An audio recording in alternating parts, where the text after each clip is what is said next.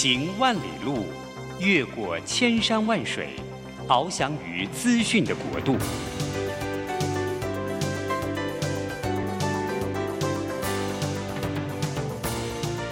以全方位的视野，飞向更高更远的目标。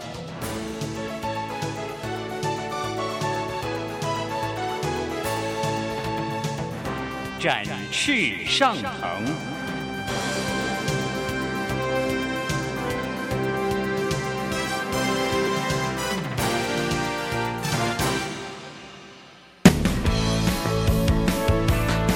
这充满挑战的商业环境中，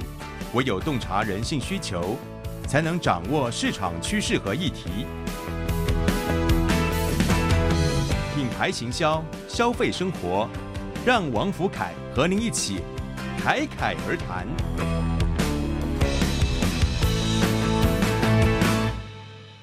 各位听众，大家好，我是王福凯老师。现在收听的节目是《侃侃而谈》，每个礼拜五早上八点。在台北佳音广播电台 FM 九零点九，跟桃园 GO GO Radio FM 一零四点三同步播出，欢迎大家一起与我们在空中交流。那我们这个礼拜呢，啊，在聊的爱情的主题比较特殊一点。那之前呢聊的呢都蛮浪漫的啊，很多的人都觉得哇，这个追求啊、暧昧啊、哦交往啊等等。但是呢，今天我们就来聊，如果今天在爱情里面如果发生一些冲突，或者是如果今天啊看到另外一半他有别人在追求的时候呢，可能就会有嫉妒。好，这样的话题，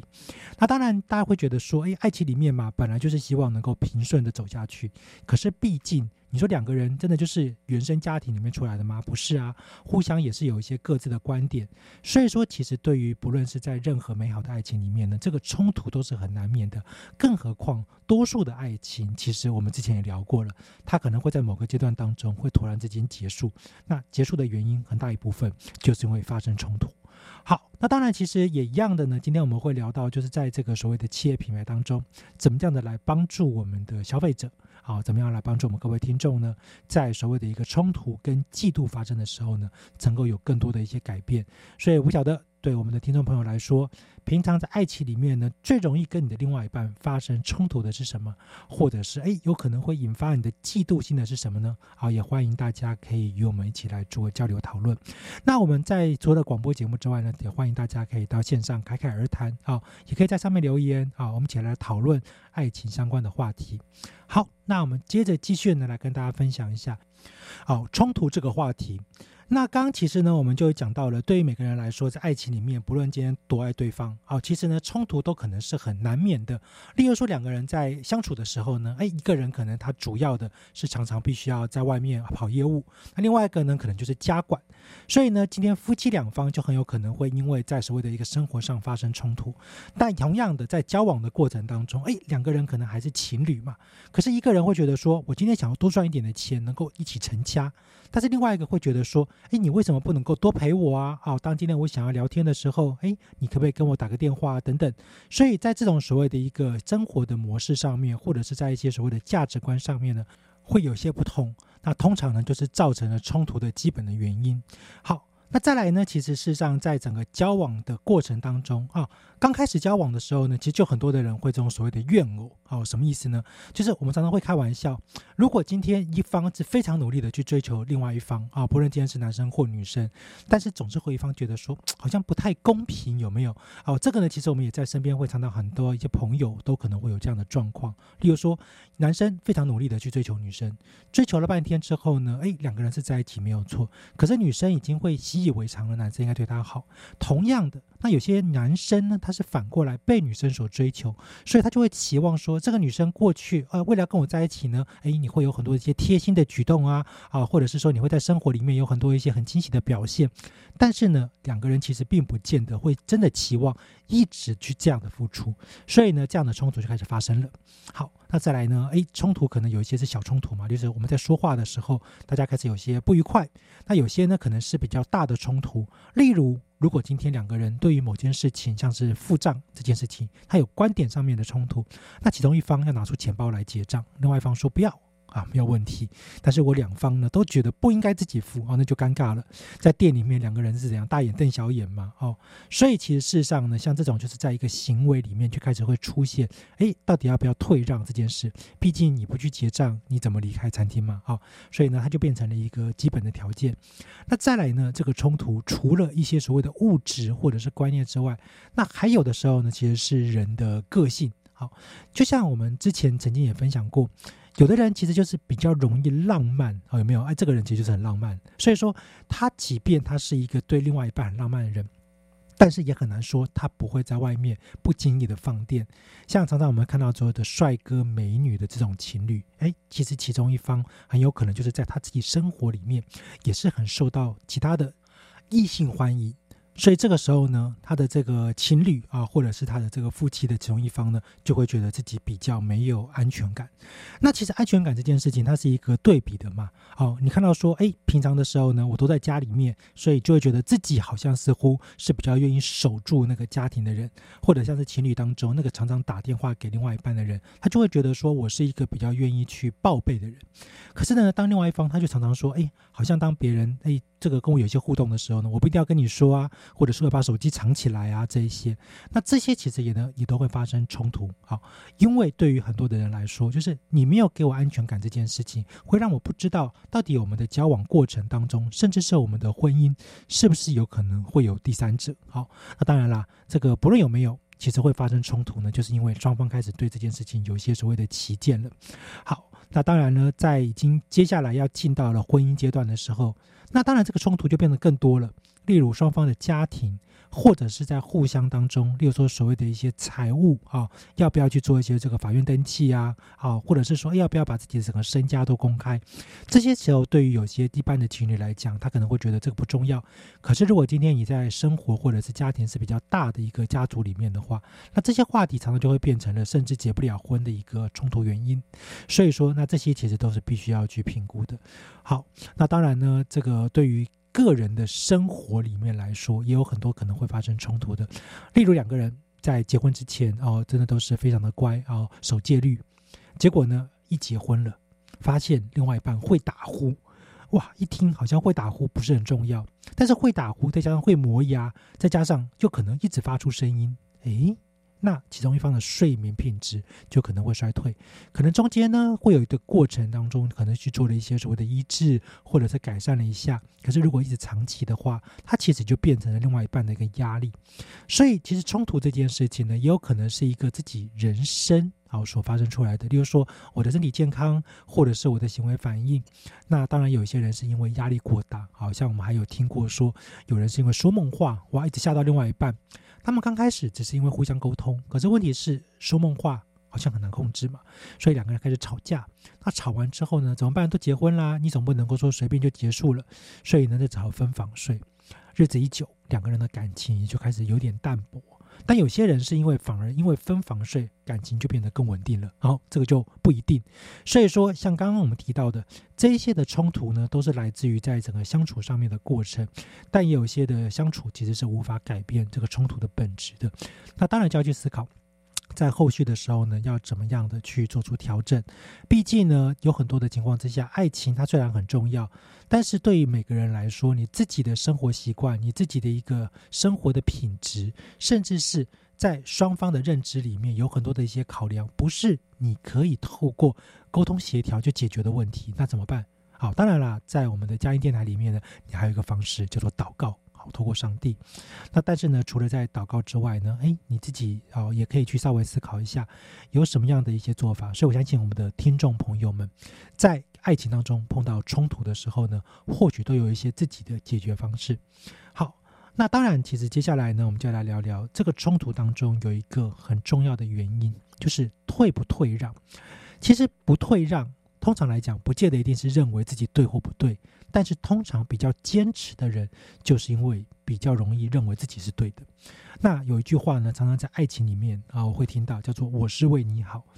例如，男生会告诉女生说：“不要这么晚出去啊，哦，你的朋友约你啊，如果你去外面喝酒啊，哦，你要早点回来。”啊，女生也是一样嘛，可能会对男生说：“哎，你不要一直晚打电动啊，哦，你不要一直怎么样怎么样啊，啊，我是为你好。”但其实呢，在这个常常听到这句话的时候呢，它的冲突点就开始发生了。因为什么叫做为你好？有的时候其实我们还是包含着自己的一个认知嘛，就是我不会打电动，或者是我不喜欢晚上出去玩，所以呢，我就会认为另外一半所做的事情不是这么正确。那有的时候呢，我们会试图的用我们自己的观点、我们自己的方式啊来要求对方。那但是呢，其实这可能已经超过界限了。所以从这个时候呢，哎，就有很多的品牌他就发现了这件事情。好，对企业品牌来说。那在这个观点里面呢，怎么样帮助消费者啊，可以在冲突之前呢就开始避免呢？哦，其实是有很多商机的。啊，我相信各位听众朋友呢，哎，一定有时候呢发现说对方啊可能开始有一些这个不太愉快了。所以如果今天你说，哎，我就准备一个小礼物，能够让对方开心，这个时候呢，在冲突的降低上，它有时候是一个比较简单，虽然说很相远了，但是一个做法。好，再来有时候就是，哎，我可能正好也在忙嘛，所以当对方呢可能不开心的时候呢，那我就戴个耳机嘛。好，例如，哎，我可能可以透过了在戴耳机的过程当中，用一个行为告诉对方说，其实我现在呢不想要跟你在冲突上面呢继续下去，所以呢戴耳机这个动作呢也可能会是一个可以展现出想要避免冲突的行为。那这个时候对企业品牌来说，就可以透过这个诉求告诉消费者，你看我的耳机可以很明确的帮助你。避免在两个人吵架的时候呢，因为听到了不开心的话，结果造成了更大的一个纠纷或冲突。所以，像有些耳机广告，它就会这样的诉求，就是当对方或者是其他人在你身边大吵大闹的时候，其实你是可以当做没听见的，因为你真的没听见。那当然，像这样的企业品牌，它在操作所有的文案的时候呢，它一来是希望让消费者觉得说，这个冲突要发生了，我如何的可以去避免，或者是让自己不要受伤害。那还有一些企业品牌呢，诶。它就比较有趣了，像有一个饮料品牌，他的做法就是让消费者觉得说，哦，似乎呢，当两个人需要冷静的时候呢，就喝一下这个饮料，所以只要喝的时候呢，那个仪式感就出来了，有没有？两个人哎开始不开心啦，哦，开始对一些话题要吵起来啦，但是只要 biu 啊，这个饮料跑出来，好，那消费者喝了一口啊，瞬间清凉。哎，这个纠纷好像这个冲突呢就暂时的缓解了。那其实这也是一种做法，好，所以呢，其实你看企业有很多的一些创意，可以在避免冲突上，其实也是蛮好的。好，那一样呢，我们稍微休息一下，听个音乐，等一下再回来。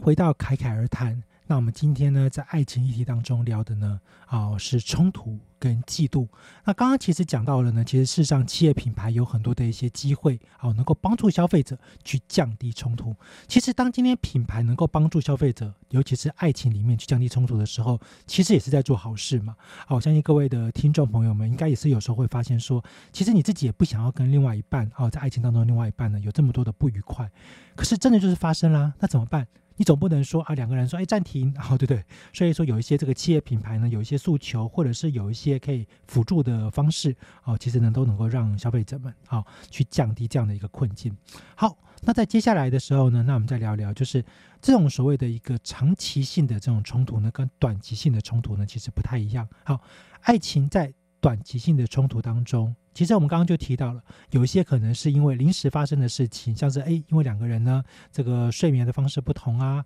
或者是一些对价值观不同啊，会临时发生的嘛。但是这个临时发生的有没有可能会变成长期的？也会哦，因为你常常发生，常常发生，有一方是退让了很久之后，他终于受不了了，爆发。好，这个也会有。所以说，那我自己再稍微的把它总结一下，在爱情关系当中里面呢。比较容易发生冲突的原因，包含像是感到自己啊未受到公平的对待，或者是缺乏安全感。好，那其实刚刚说到的这个不公平的对待，就是你自己觉得你付出很多，但是对方好像似乎没有感受得到，或者是对方付出的太少了，好，你感觉得到，好，这个时候呢，就是你觉得哎不太公平。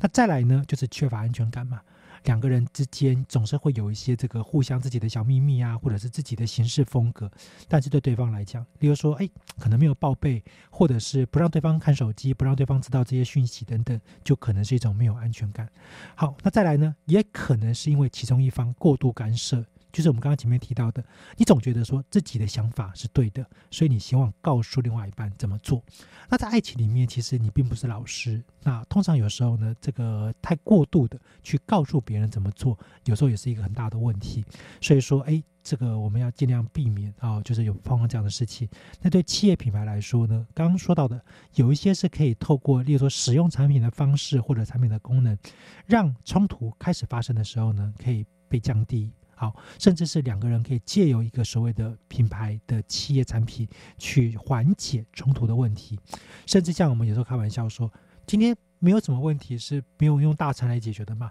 如果大餐一顿不够，就吃两顿嘛。好，那当然啦，这个前提是对方可能也觉得吃饭这件事情很重要。好，那接下来呢，我们就来聊聊长期的冲突了。长期的冲突其实就比较难。好，我们看到很多的短视频呐，很多的短影音，很喜欢演什么？就那种戏剧里面，双方的家庭条件或者是自身条件差异过大。那当然，以前我们都会觉得说，哎，这种好像什么八卦剧里面才会有的嘛。很抱歉，在这个社会里面当中，我相信各位听众朋友们也会常常会发现身边的人会分手的原因，就是因为可能职业上落差很大。一个人年收入只有五十万，另外一个人年收入可能三百万。刚开始交往的时候，都嘴上说不在意嘛，可是久而久之了，可能大家就会觉得说，哎，你好像有点跟我的关联性不是这么高，我们两个可能不是在同一个水平线上，那就可能会发生了一些冲突。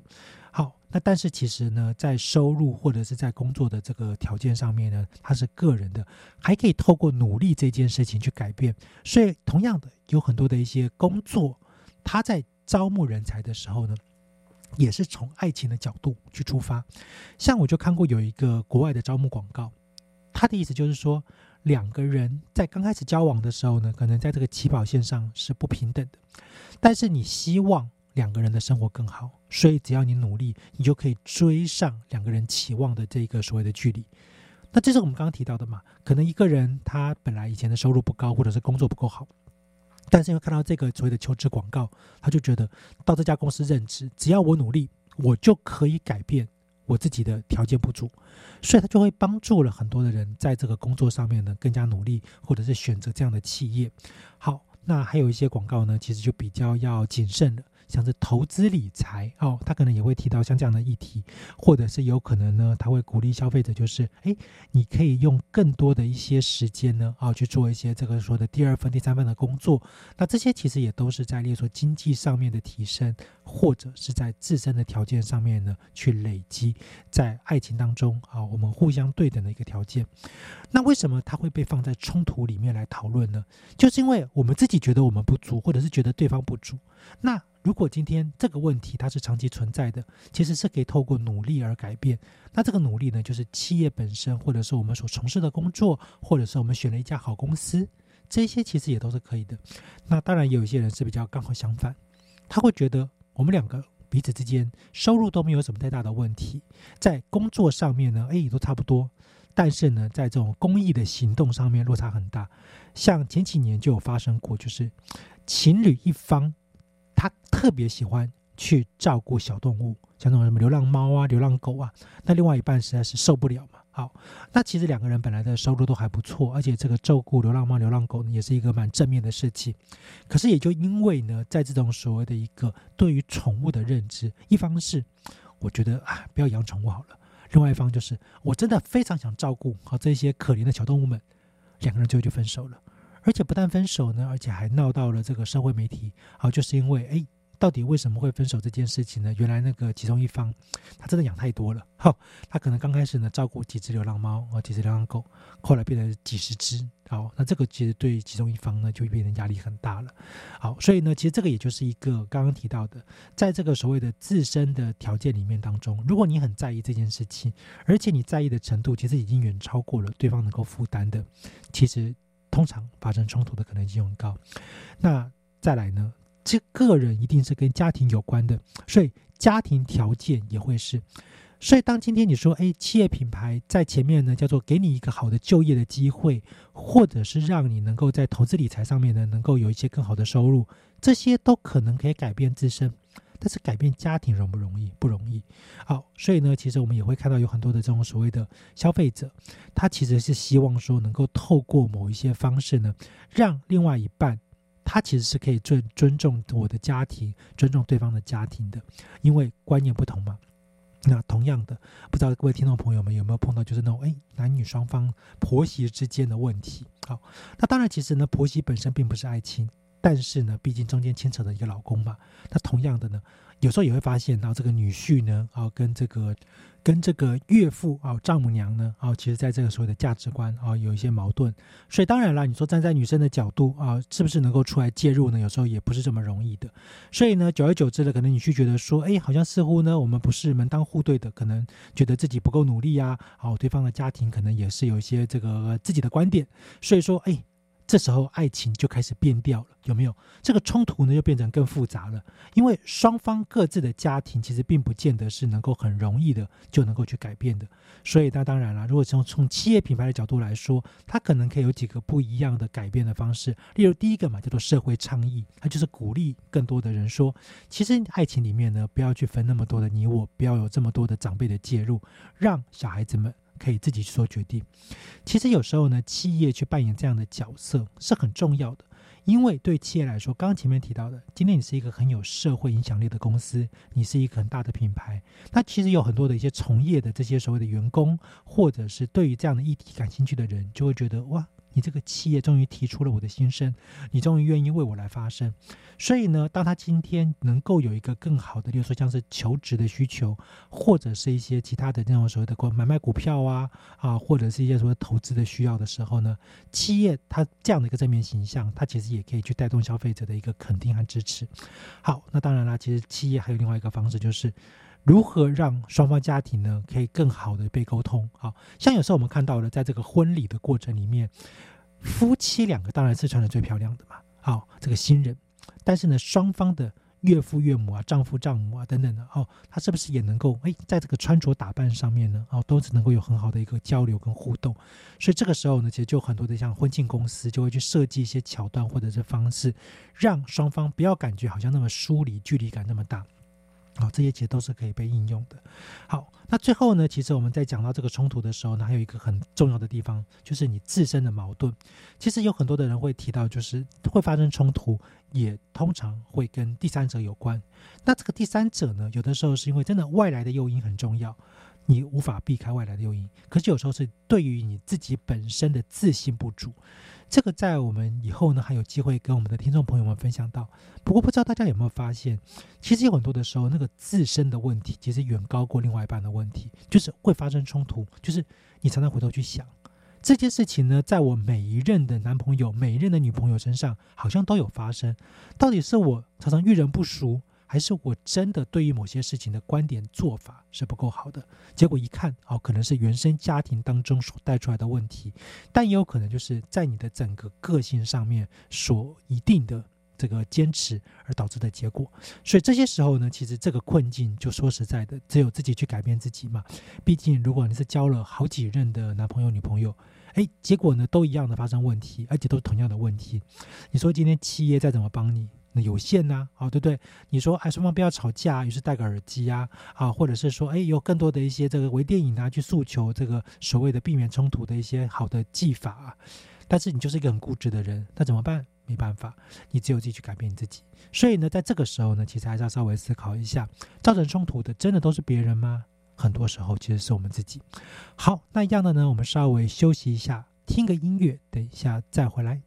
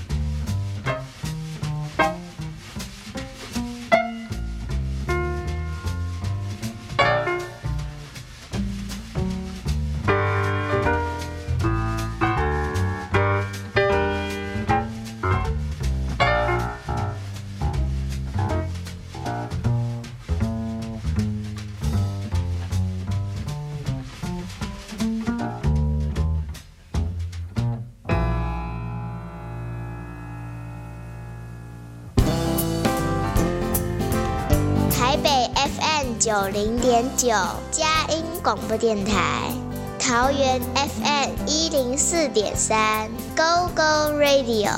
宜兰 FM 九零点三 Love Radio，这里是佳音 Love 联播网，精彩节目，欢迎继续收听。欢迎回到侃侃而谈。那我们今天聊的主题呢是爱情当中的冲突啊，以及嫉妒。好，那刚刚其实前面呢聊到了很多在这个冲突会发生的情况，跟品牌呢可能可以从当中啊有一些协助，避免了这个冲突呢啊太过度的发生。那但接下来呢，就来聊聊嫉妒了。那其实嫉妒这件事情呢，并不见得一定是因为有第三者啊，这是很重要的前提哦。第一个前提呢，那当然就是出现了变数嘛。例如像有的时候呢，男女朋友在交往。其中一方啊，毕竟可能不见得是每天都相处在一起，所以说有人上下班的接送，或者是像可能有时候夫妻在自己工作上面呢，可能也会有很不错的合作对象。这个时候呢，可能对于其中一方呢，就可能会有一些嫉妒了，就觉得哎，好像我没有办法跟你一起打拼呐，好像我没办法接送你啊，哎，怎么好像有另外一个人呢做的比我好啊？所以这个时候呢，其实在嫉妒的感觉就出现了。那再来呢，其实嫉妒有时候也是比较好，例如说。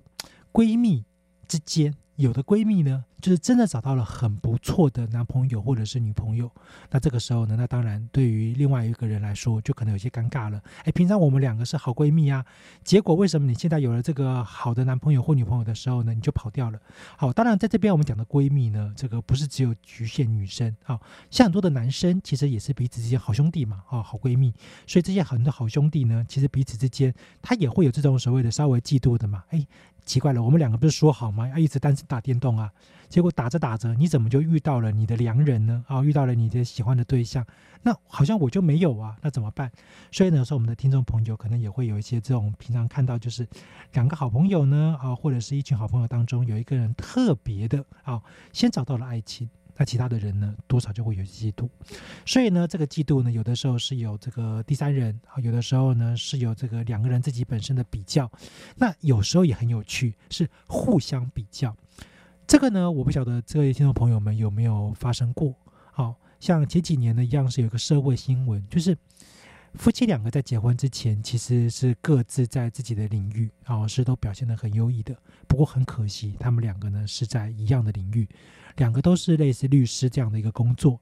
所以当时的时候呢，他们彼此之间啊，大家都有个默契嘛，啊，就是因为这些法律上有些规定，也不能够互相的触碰。后来其实有有一方，哎，他就从律师呢。好不容易，然后终于转到了这个所谓的公社辩护人，两个人就开始有一些冲突了。为什么？因为互相你的对象啊，就是你的这个所谓的当事人呢，啊，可能是彼此之间是这个有法律纠纷的，所以两个人就想证明自己做得很好。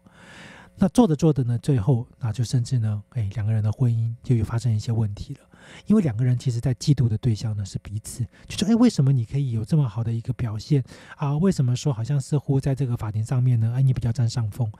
其实这个在很多的一些这个所谓的夫妻创业，哎，也常常发生。夫妻创业里面刚开始的时候，其中一方啊，有可能就是比较多出资的人，可是另外一方呢，有时候是比较努力去经营公司的人。其实不只是夫妻，情侣也是。”很多的情侣在刚开始的时候呢，一起去创业，都会抱着一个理想，就是两个人好像似乎都会觉得说，对方一定是自己未来终身的伴侣。结果两个人在创业的时候呢，可能很多事情就是不太愿意走合约，好，结果到最后呢，这个就发生了一些这个经济的纠纷呐，啊，财务的纠纷啊等等。所以呢，就会变成了，哎，当今天我自己觉得好像对象这个表现的比我好的时候呢，心里面就会有一些不平，或者是对方比较容易呢受到更多人的光环的肯定的时候，好像也会发生一些嫉妒。所以呢，我们刚刚就提到了，在各种不同层面当中的这样的嫉妒，其实都是爱情当中的毒药。好，所以很多的时候，企业品牌哎就出来了。企业品牌第一个呢，它最需要的就是提醒。多数的情况之下呢，嫉妒是不必要的。那我们其实常常会看到，像是化妆品、保养品的品牌，就很喜欢用这样子的一个话题啊，来做所谓的一个行销诉求。例如，如果今天你说，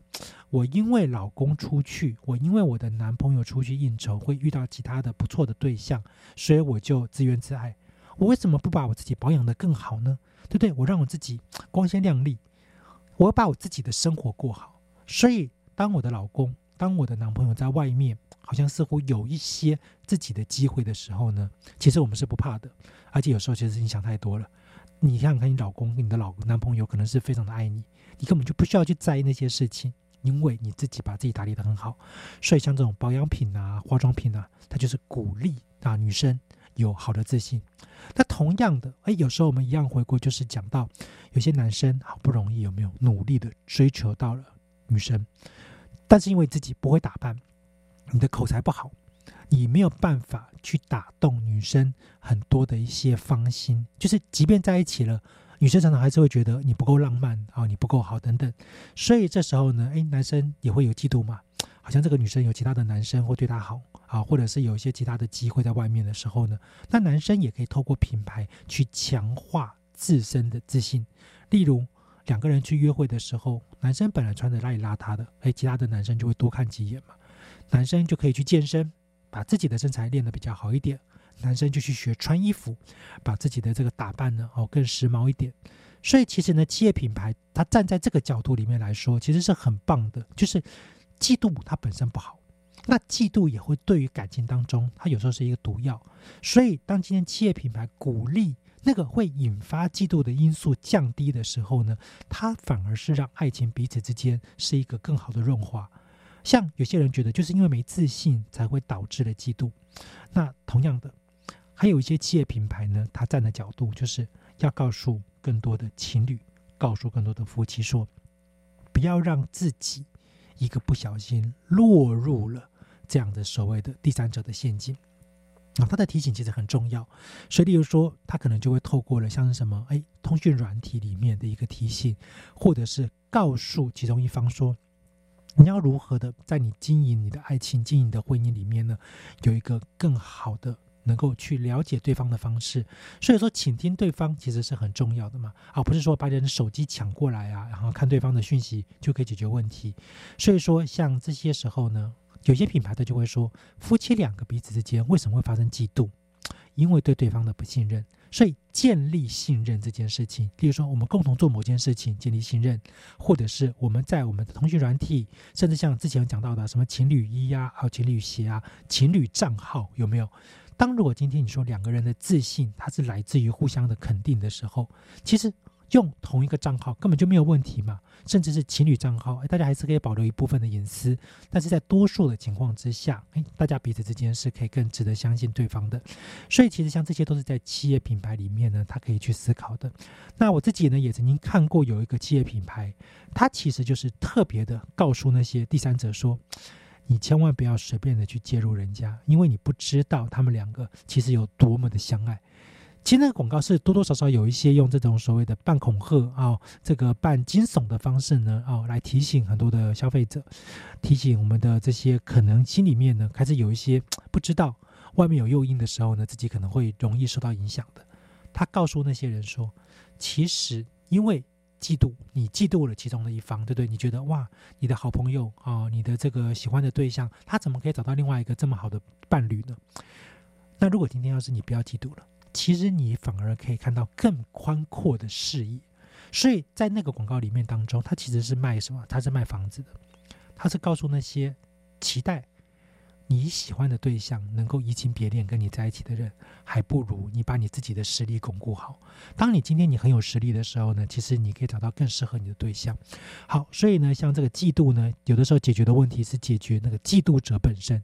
有的时候是强化自己，不要让人家这么容易的把他给抢走，好，把你喜欢的对象给抢走。有时候要提醒那个不必要的第三者，好，这个远离。好。那当然了，有些时候它已经是牵扯到法律问题了。什么意思呢？在有些学校里面，这个嫉妒啊，好，尤其是这种所谓的比较年轻的学生在谈恋爱，其实有时候比较冲动。例如说，两个女生都还在追逐同一个男生的时候，那你期望这个男生到底要跟谁在一起还不知道，所以这个嫉妒是彼此之间互相竞争的。有时候这个学校里面发生这种事情呢，以前我们都会觉得好像似乎啊这个校规就可以处置了，但近期因为发生了很多社会事件啊，其实就要很小心。所以说像这种所谓的嫉妒呢，诶，有的时候它也变成了所谓的社会议题，要去倡导嘛，好，不要让这个所谓本来只是一个情感上面的纠纷，甚至变成了可能是社会案件，好，这就不好了。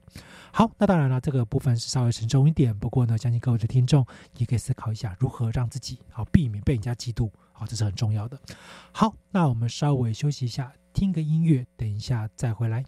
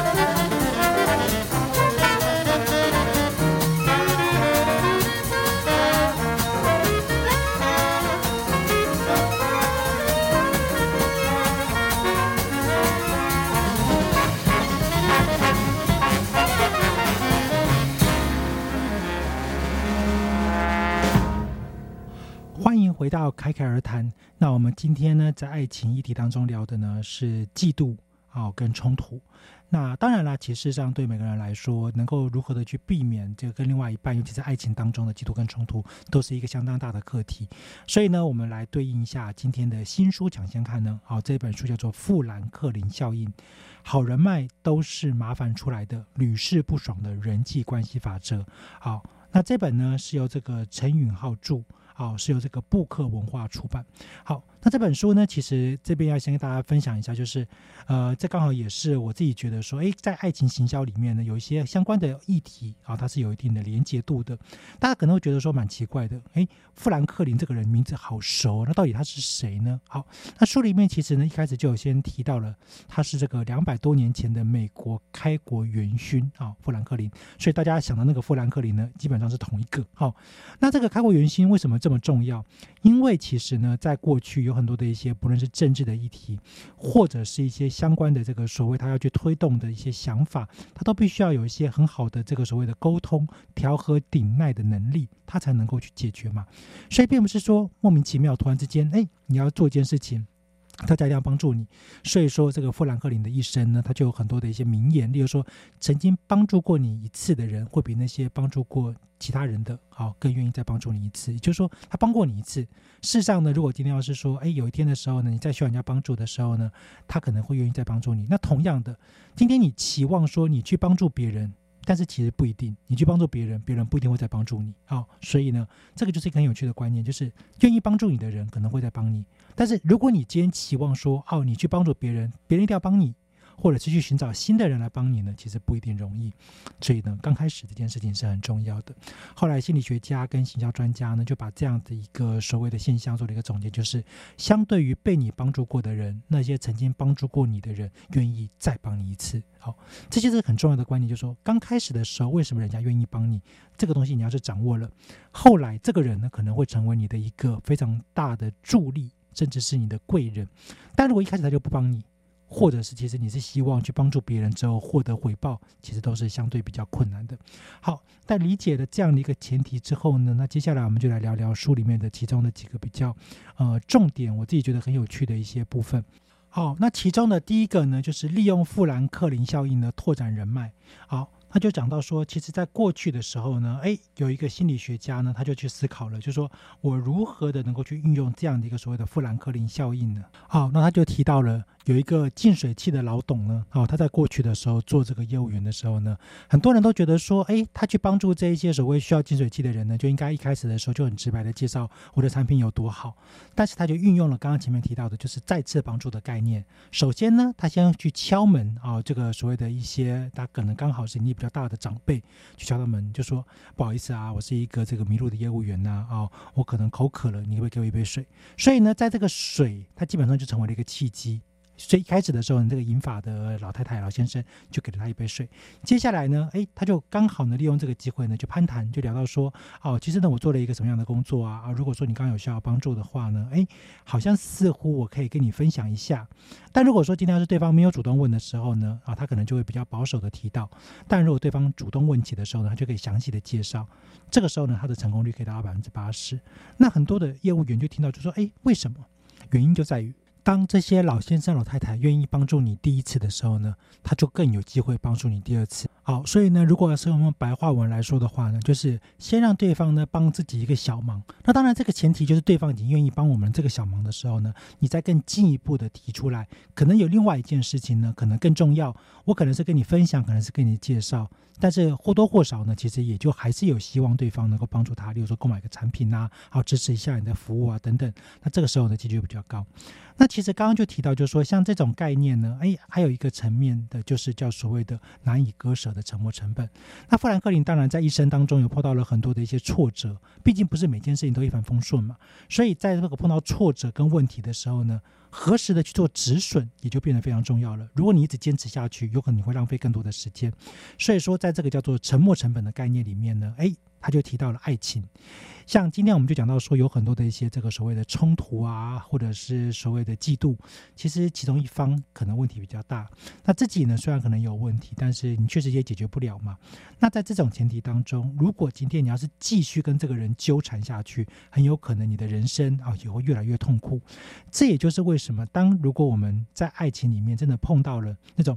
不太合适交往的对象的时候呢，快刀斩乱麻是很重要的。因为当今天你把这一个所谓的爱情的时间留下来，给一个更合适的对象的时候，其实你反而比较有机会去创造一个你自己的价值。但如果今天你就是很努力的，一直希望去维持住一个双方其实已经吵得不可开交，甚至是两个人呢在感情上面其实有很大的一个落差的情况，而且你还是继续努力的去维持这段感情的时候，反而你有可能会越过越辛苦。好，所以呢这。其实实际上就是你要舍弃掉那个对你来说可能是没有办法维持下去的爱情，但是却给自己一个重新开始的机会。而这个沉没成本就让他去吧，好随风去吧，没有关系。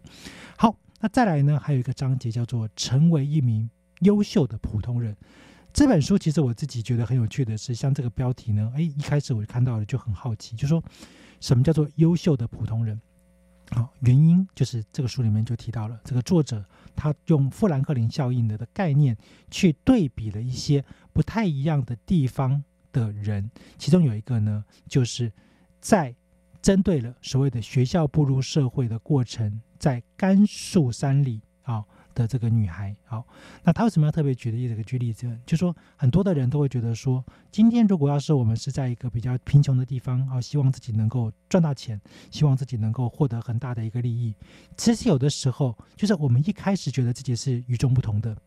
但其实我们的与众不同有可能会对我们来说造成更大的冲击，甚至有可能会让我们的人生因为一直达不到那个与众不同的结果，反而有更大的一个伤害。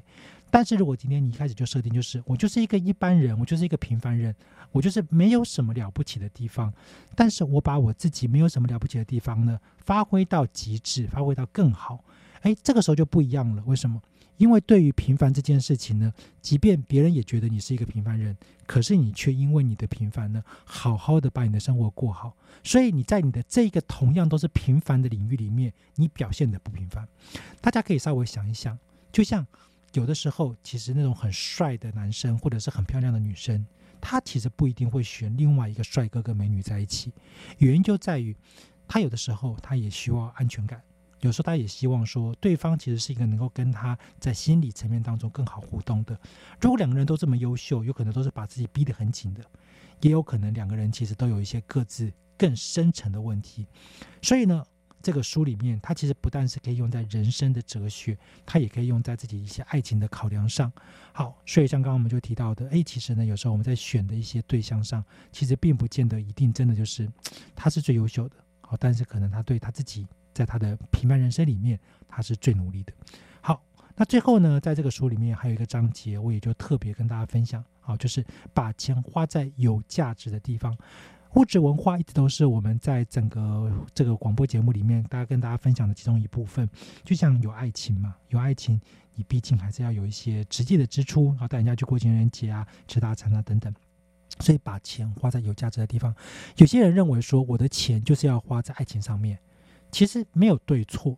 但是你并没有办法用爱情创造你所有的人生，对不对？你跟你的女朋友，你跟你的老婆啊，再怎么样子的秀恩爱。也并不会就一定替你的工作带来加分，所以适度的花这些钱是必要的。可是同样的，如果今天你要请你的朋友吃饭，或者是请你的部属吃饭，诶，这些时候呢，其实它也是蛮重要的，因为在维系的是你的工作的关系。那有的时候，当然啦，如果我们要是能力更好的时候呢，你就去学一下怎么去做料理嘛，好像似乎也不错。